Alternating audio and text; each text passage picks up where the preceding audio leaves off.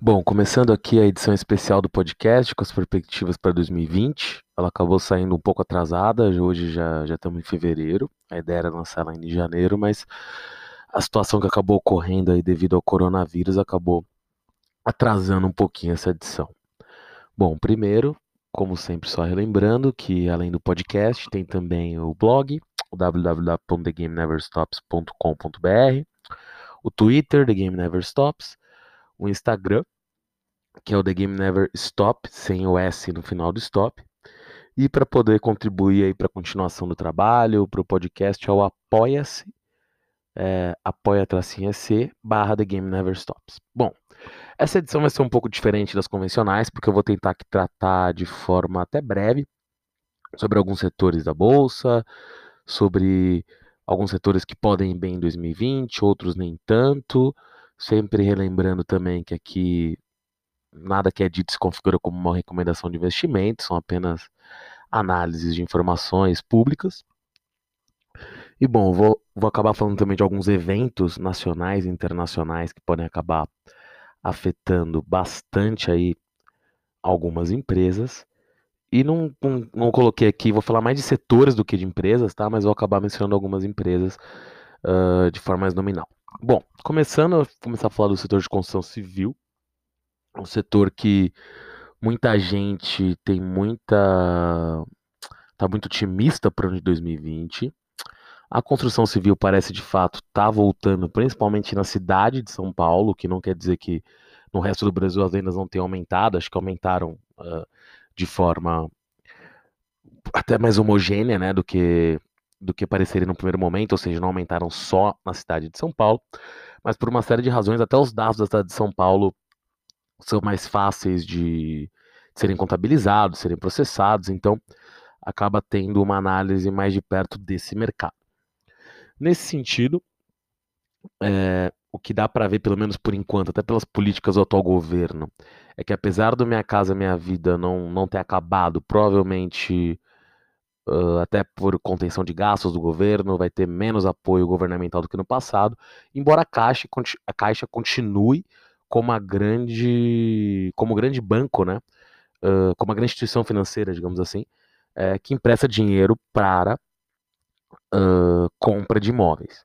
Claro, a gente vê uma entrada mais forte dos bancos privados, até pela, pela mudança aí um pouco do panorama brasileiro, com a queda acentuada da, da taxa de juros mas uh, a presença da Caixa é muito marcante. A Caixa agora financiando aí imóveis até um pouquinho mais caros. Hoje mesmo no valor tem uma matéria bastante longa, né, hoje dia 3 de fevereiro, sobre a possível alteração da forma que é feita a contabilização dos juros de empréstimos pela Caixa, ou seja, poderiam ser feitos uh, empréstimos com juros pré-fixados, mas que poderiam variar o valor de, dos pagamentos a depender da época do seu vencimento. Ou seja, eu pego um empréstimo hoje por juros um pouco mais baixo do que o atual, ou seja, digamos que a Selic está 4,5%, eu pego um pouco abaixo disso, mas apesar do título do empréstimo ser pré-fixado, eu estaria exposto a variações de juros no futuro, ou seja, se quando eu estiver ainda pagando o empréstimo, os juros no Brasil tiver 10%, eu vou ter que pagar um valor mais alto do que eu, do que eu pactuei agora com a Caixa. É uma medida polêmica, em outros países funciona, Inglaterra, por exemplo, mas como o Brasil tem um histórico de variação de juros muito alto, pode sim acarretar num risco perigoso para os consumidores. Por outro lado, no curto prazo, tenderia talvez até aumentar ainda mais o número de empréstimos imobiliários, uma vez que o custo real hoje seria mais baixo, embora com esse pequeno risco sistêmico. Continuando dessa forma aqui, voltando para o setor de construção civil, mais especificamente na Bolsa, a gente tem diversas empresas listadas e para todos os gostos. Tem a MRV, que talvez seja uma, a empresa mais bem estabelecida ali listada em Bolsa, com sede em Minas Gerais, mas com empreendimentos por todo o país, que também lançou ali o FIP, salvo engano, Lugo, agora não lembro o nome que são, não lembro o nome exato do FIP, que são imóveis que ela coloca ali para aluguel, mas com tudo com, com totalmente imobiliados, com vaga de garagem, com nível de conforto para executivos, né? Ou família, pequenas famílias acima da média. Então, MRV sempre muito bem posicionado, agora também com um acordo nos Estados Unidos, né? Para para adquirir ali uma participação relevante de uma empresa que era de seus controladores.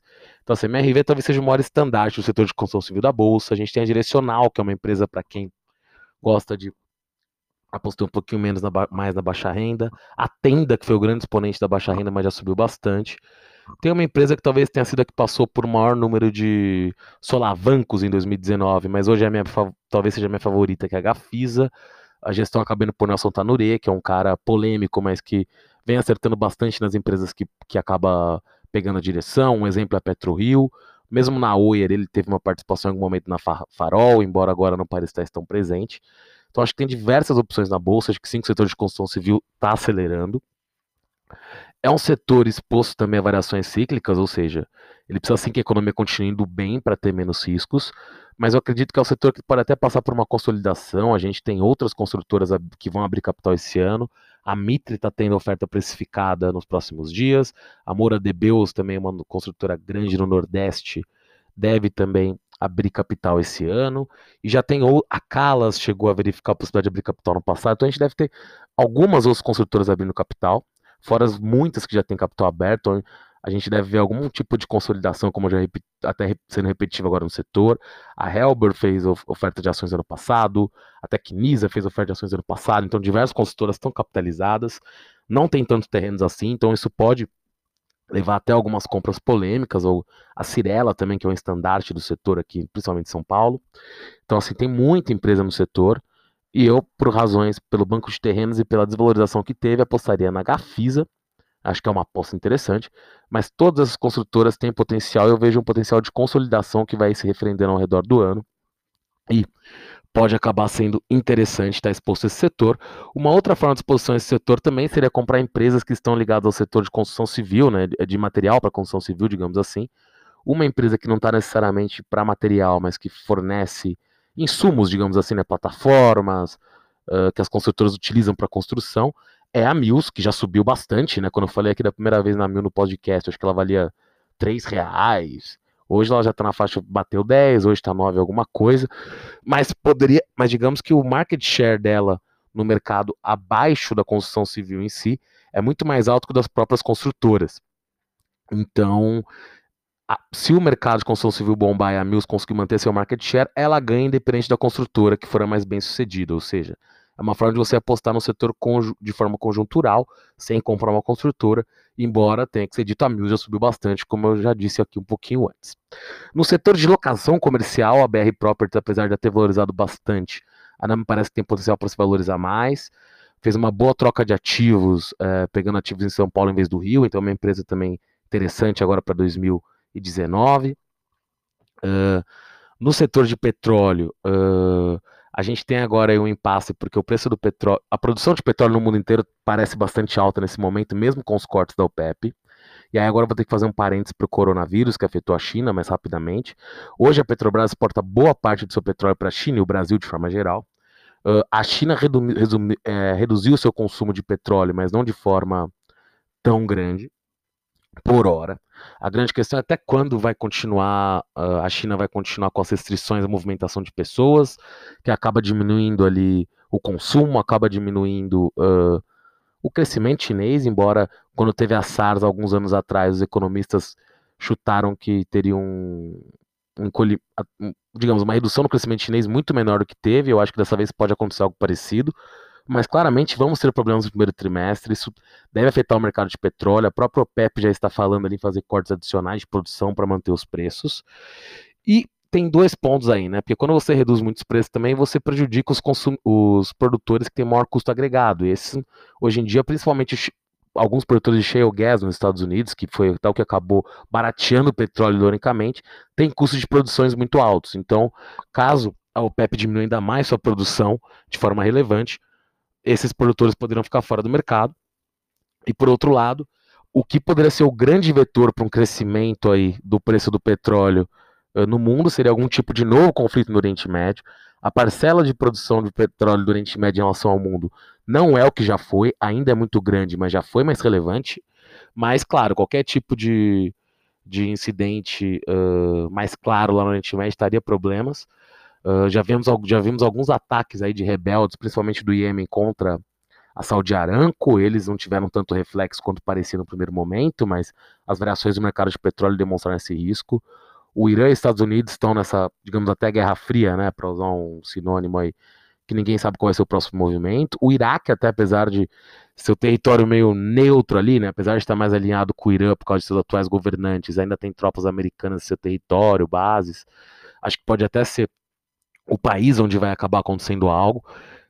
A Líbia está em guerra civil. Então, assim, acho que a gente tem alguns conflitos em lugares onde tem muito petróleo que podem acabar levando o preço para cima, mas tem que agora esperar essa questão do coronavírus na China. Uh, e pensando aqui em Petrobras, os acordos que o Bolsonaro tentou fazer na, na Índia, agora na visita dele, podem acabar estimulando um pouco mais de venda de petróleo para aquele país, né? Substituindo um pouco a China nesse primeiro momento. Uh, a Petrobras vai passar por mudanças grandes esse ano com a venda de ações do BNDES, uh, mas também ficou uma empresa mais unidimensional, ou seja, ela está mais exposta ao mercado de petróleo. Então, por um lado, fica mais previsível, mas também fica arriscado. Então, essa nova Petrobras de 2020 é essa, que também está mais exposta, sim, a mudanças aí de hábito dos consumidores, talvez vendas de mais carros elétricos, que é uma coisa também que tem que ficar bastante atento. Então, não tem solução fácil nesse caso, né? Uh, mas eu acho que a Petrobras ainda assim pode ter um bom ano, apesar dessas dificuldades iniciais com a China, até porque ela continua, uh, apesar da BR Distribuidora não ser mais uma empresa estatal, acaba de alguma forma ainda estando ligada à Petro... A Petrobras já vendeu sua participação da BR Distribuidora, né? Mas eh, a participação controladora. Mas a Petrobras ainda continua tendo uma participação muito relevante em refino, uh, continua tendo explorações grandes de gás natural, tem grandes postos, mas acho que a unidimensionalidade da Petrobras é o que eu disse. Atira para os dois lados, pode trazer problemas ou soluções. Eu acho que o mundo, claro, também não vai conseguir abrir mão do petróleo tão rapidamente, mas a Petrobras hoje está exposta a mais riscos do que já esteve no passado.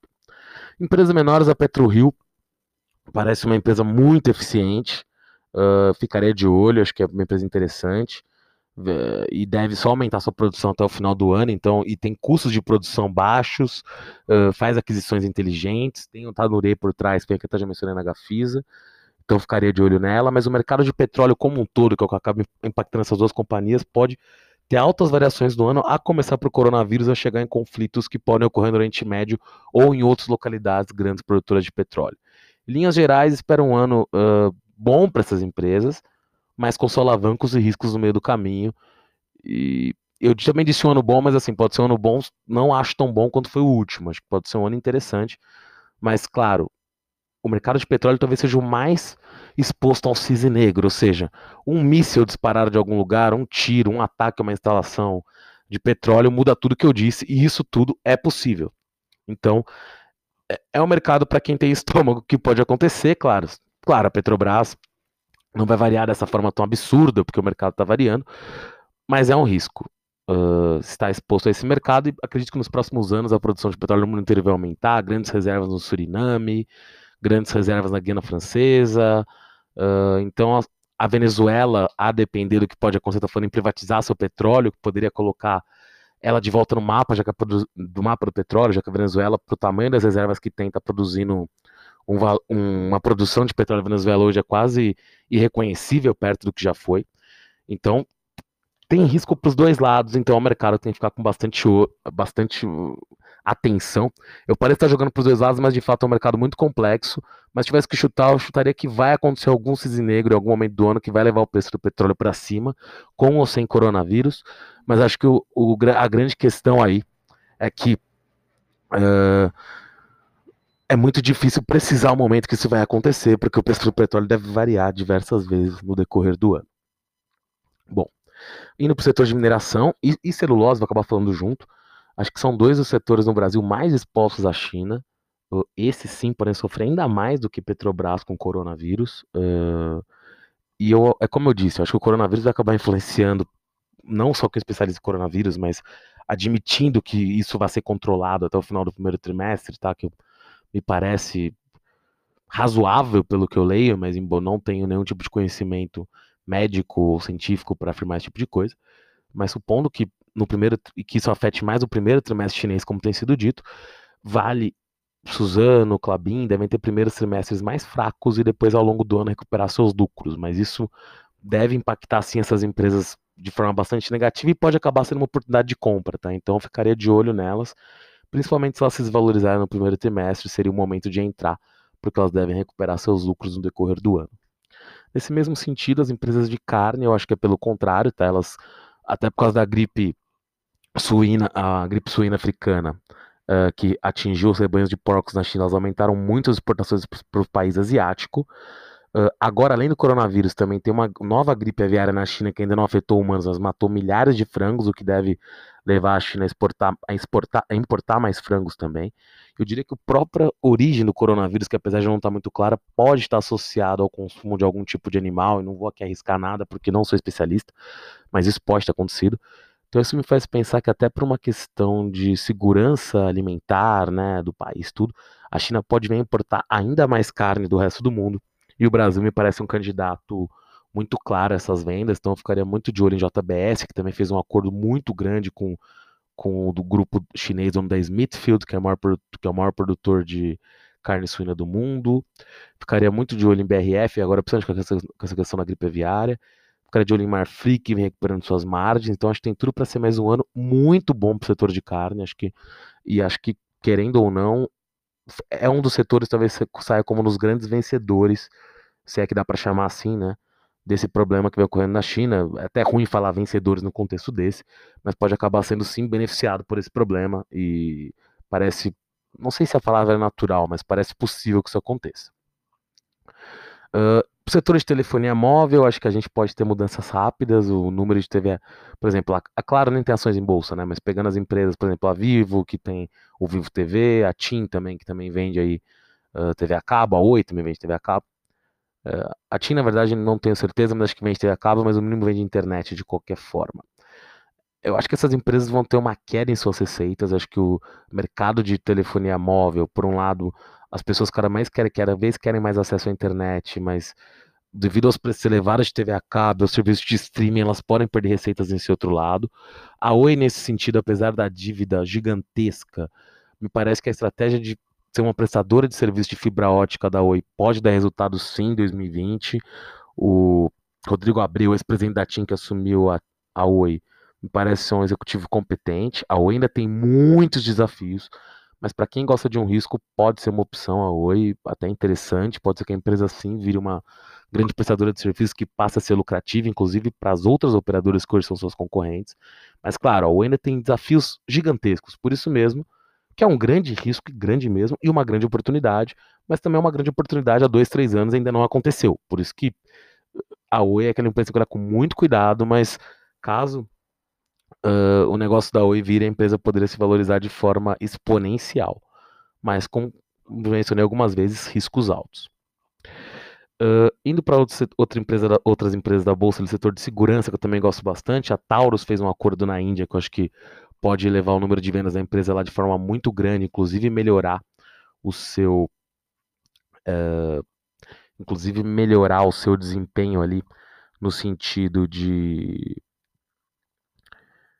de não só de número de vendas, mas de tecnologia, já que o governo indiano quer desenvolver um novo rifle para o seu exército e o acordo da Jindal com a Taurus me parece que foi foram as empresas escolhidas para desenvolver esse projeto.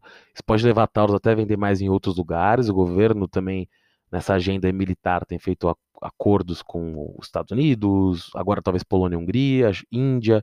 Então isso pode alavancar a Taurus sim, e pode alavancar inclusive a Embraer com o KC390, que até mudou de nome, não sei que nome ele tem agora, mas é o cargueiro da empresa que ela acabou fazendo uma joint venture além do acordo de compra da Boeing de 80% dos aviões comerciais da Embraer.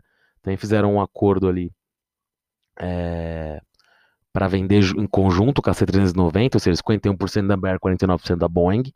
Acho que a Índia é um comprador bem provável de KC-390. A Polônia também estaria que vai comprar o avião. A Hungria não sei se é compatível com, com a receita do país, sair comprando cargueiros assim, mas devido à personalidade do Urban, também não consigo duvidar que algo nesse sentido acontecesse.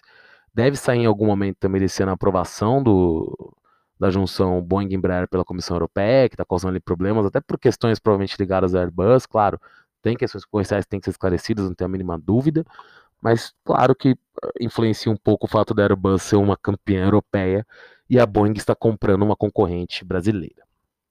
Uh, de forma mais geral na bolsa agora, tá, eu falei aqui de alguns pequenos setor de setor de, de, perdão, de etanol e açúcar. Acho que tem uma chance caso o Brasil chegue a um acordo para vender mais etanol para a China de, um, de uma valorização exponencial, mas isso ainda não está certo. Então essa seria ali mais um cisne negro que poderia mudar completamente o valor, por exemplo, de uma São Martinho ou de uma Biocef que vem com problemas financeiros há bastante tempo. Então pode ser uma coisa transformacional também. As empresas de varejo que ficaram muito no, na crista da onda nos últimos anos, eu gosto delas, mas acho que uh, Magazine Luiza é uma empresa que vai continuar tendo que se provar e ela conseguiu se provar até hoje, mas cada dia que passa, claro que parece mais difícil ela continuar se provando. A Via Varejo vem de uma valorização espetacular, ainda parece barata, mas também tem que comprovar que fez um turnaround. Então, assim, muita gente é muito otimista com o varejo no Brasil. Acho que a tendência é o varejo aumentar, taxas de juro mais baixa, pessoas com mais dinheiro, economia crescendo. Mas eu teria bastante cuidado com o nível de valorização que essas empresas podem ter, porque elas já se valorizaram muito, via varejo bem menos do que Magazine Luiza, mas eu ficaria de olho, porque a gente pode sim estar tá chegando no limite do varejo, claro, o varejo online gasta menos dinheiro, as margens são melhores, mas muito cuidado com o varejo, embora, claro, se eu tiver que escolher, eu escolheria via varejo, não por ser a melhor empresa, mas por ser a que está proporcionalmente bastante mais barata do que a Magazine Luiza. E lembrando que a Amazon também parece que finalmente vai entrar no Brasil de forma mais agressiva. Isso também pode. Já vem entrando, né? Mas no decorrer desse ano deve forçar isso ainda mais. Isso pode sim afetar as operações das varejistas brasileiras. Olhando a bolsa como um todo, tá? porque aqui eu fiquei falando rapidamente de alguns setores, acho que a bolsa deve ter um ano positivo sim, mas não tão positivo quanto alguns acham. A bolsa teve os dois últimos anos aí muito bons, acho que o Brasil, ano que vem, eu chutaria aí que o coronavírus deve acabar até afetando o crescimento brasileiro, com queda de exportações de vale, provavelmente, de celulose, até de petróleo. Mas eu chutaria que o Brasil deve crescer mais de 2%. Se eu tivesse que. Eu acho que o Brasil poderia até atingir 3%, mas a questão do coronavírus agora me deixa muito em dúvida. Mas eu chutaria um crescimento para o país aí de 2,4 a 2,7, talvez um pouco mais do que isso, se as coisas aquecerem no mais para o final do ano, já que o primeiro trimestre pode ter algum impacto do coronavírus, da, da, da restrição da China de compra de, de equipamentos, de, de, alimentos, enfim, de petróleo, de ferro, de celulose. Mas eu vejo como um ano que vai ser bastante positivo para o Brasil. Uh, algumas estatais, que aí, por exemplo, Petrobras mesmo, o governo está diminuindo influência, o próprio Banco do Brasil, devem ganhar valor, embora a Petrobras, particularmente, tem a questão que eu já mencionei, que está ficando uma empresa mais unidimensional, que é bom e ruim. O Banco do Brasil já não, vem se vem formando diversas parcerias com o setor privado que tendem a destravar valor. Claro que tem que ficar um pouco atento, mas é um banco que pode se valorizar ainda mais, que ele era muito. Hoje em dia ele já está até mais pareado, mas ele era muito descontado em relação aos players privados. É, do ponto de vista mais global, acho que o grande ponto que pode afetar também as bolsas do mundo inteiro, porque a bolsa no Brasil eu acredito que vai se valorizar, embora não tanto quanto alguns acham. Acho que vão ter ações que vão subir muito, tá? Mas o índice Bovespa eu nem, não sei nem chutar um valor, mas eu acho que vai ter um ano muito bom, mas talvez não tão bom com esse último ano, mas vão ter empresas que ainda têm muito espaço para subir. E algumas já estão mais caras. Então a gente precisa de um melhor dos fundamentos da economia que a gente só vai entender no decorrer do ano. E como já mencionei o nome umas três, quatro vezes, o Brasil hoje tem uma economia muito atrelada da China em diversos setores e é muito difícil entender o que o coronavírus vai influenciar ainda. Uh, mas voltando ao que eu vinha dizendo. O Brasil a bolsa não está barata. Nos Estados Unidos as bolsas estão em picos históricos, algumas empresas é difícil avaliar se estão em valores justos, então acho que tem uma chance das bolsas norte-americanas não podem ser que tenha mais um ano bom, porque é ano eleitoral, Trump talvez dê mais benefícios fiscais, mas muitos investidores estão um pouco mais uh, cuidadosos em alguns países do mundo. Claro que o fato também das taxas de juros estarem baixas no mundo inteiro não ajuda muito a se achar investimentos paralelos, então isso faz muita gente ficar na bolsa, mas já tem muita gente falando lá fora em queda de bolsa e é, às vezes a questão da profecia autorrealizável, né? ou seja, tantos gestores, tanta gente fala disso que as pessoas tiram dinheiro e as bolsas caem. No Brasil, com juros baixos, a gente tem muito dinheiro para entrar na bolsa ainda, então a gente e pode acabar vendo dinheiro de fora para algumas oportunidades pontuais aqui também, principalmente infraestrutura. Então acho que a bolsa daqui, eu vou, ser repetitivo, vai subir, mas lá fora a gente tem um risco sim de um sell-off em algum momento que pode derrubar as bolsas do mundo inteiro. Se preparem também que em algum momento do ano isso pode acontecer, como aconteceu esses dias de coronavírus, que a, que a bolsa despencou, isso pode acontecer em outros momentos devido a sell-offs lá fora. E, e, eu até vou falar na edição dessa semana, tá? Que vai ter uma edição na semana do podcast, deve ser gravada terça ou quarta.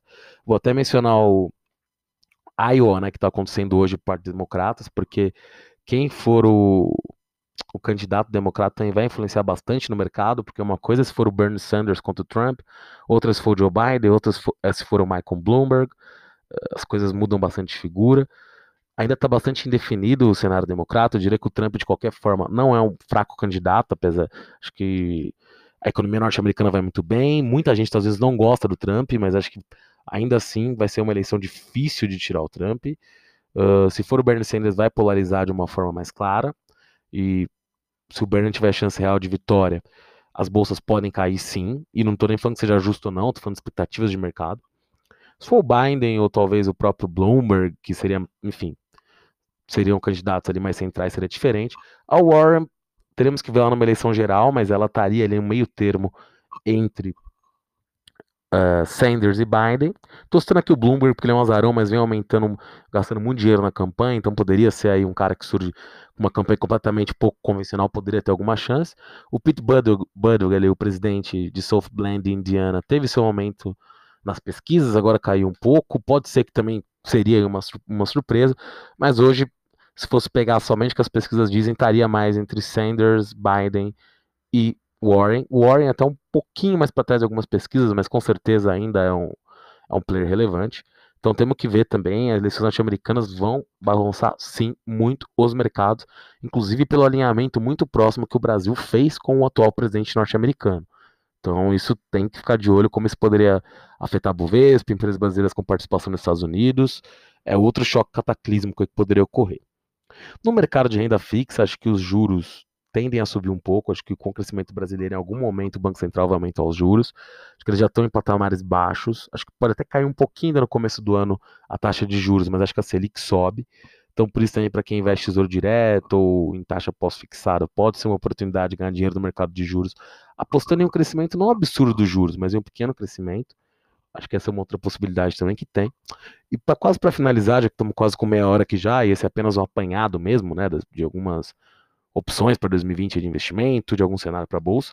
Acho que no setor financeiro a gente vai continuar tendo uma disrupção com o soft, com o open banking. Uh, Acho que os bancos, não acho que vão acabar, como alguns dizem, mas as receitas dos grandes bancos vão cair sim. Até porque os juros caíram, mas também com os serviços também vão cair. Só que o outro lado também é que muitos bancos médios que cresceram ou tentam crescer falando muito em bancos digitais não vão conseguir fazer, não vão conseguir de fato crescer uh, na, na, maneira que falam, pelo menos, porque a gente não tem espaço para tanto banco digital assim, né? A gente tem muitos bancos médios, mais de 20, C6, uh, próprio Banco Pan, o BMG, o Inter, que é um pouco maior na série digital, o Nubank, que é o maior da série digital, o, o Next do Bradesco, o Itaú fazendo isso, Santander fazendo isso. Então, não tem espaço para todo esse pessoal. Alguns desses bancos vão fracassar, inclusive com ações em bolsa, então tem que tomar muito cuidado com esses bancos digitais. Porque são tanto uma possibilidade exponencial de valorização como o Banco Inter demonstrou, como pode ser também ser uma queda exponencial como o próprio Banco Inter demonstrou, né? Porque passou a ser avaliado a múltiplos muito altos. Então acho que vale a pena também acompanhar de perto esse setor, que vai sim ter uma transferência, vai sim ter players novos entrando, mas tem que ficar atento. E para terminar mesmo, uh, até setor de educação, acho que a Anima vem muito forte, acabou de fazer uma captação ali muito forte de capital, muito focada em serviços, em serviços não, perdão, em faculdade de medicina e sendo muito bem avaliada por isso. Gosto muito da Cogna, que vai, acabou de fazer um follow-up de 2 bilhões e pretende abrir um ramo das suas operações, principalmente de vendas de sistema de ensino nos Estados Unidos, e pode ser um IPO bastante alto, e vem se recuperando do momento pós-FIES, então acho que também vale manter o olho incógnito no setor educacional. Por fim, para terminar, só uma última dica aqui, uma dica que eu deixei para o final. Positivo, uh, parece barata, acabou de fazer um follow-on. E se ganhar a licitação para realizar, fazer as únicas eletrônicas para eleição brasileira, só a própria licitação vale mais que seu valor em bolsa. Então, olho em positivo para 2020, mas principalmente para os próximos meses. É isso, essas são as perspectivas para 2020 do podcast. Ainda volto com uma edição essa semana. Valeu!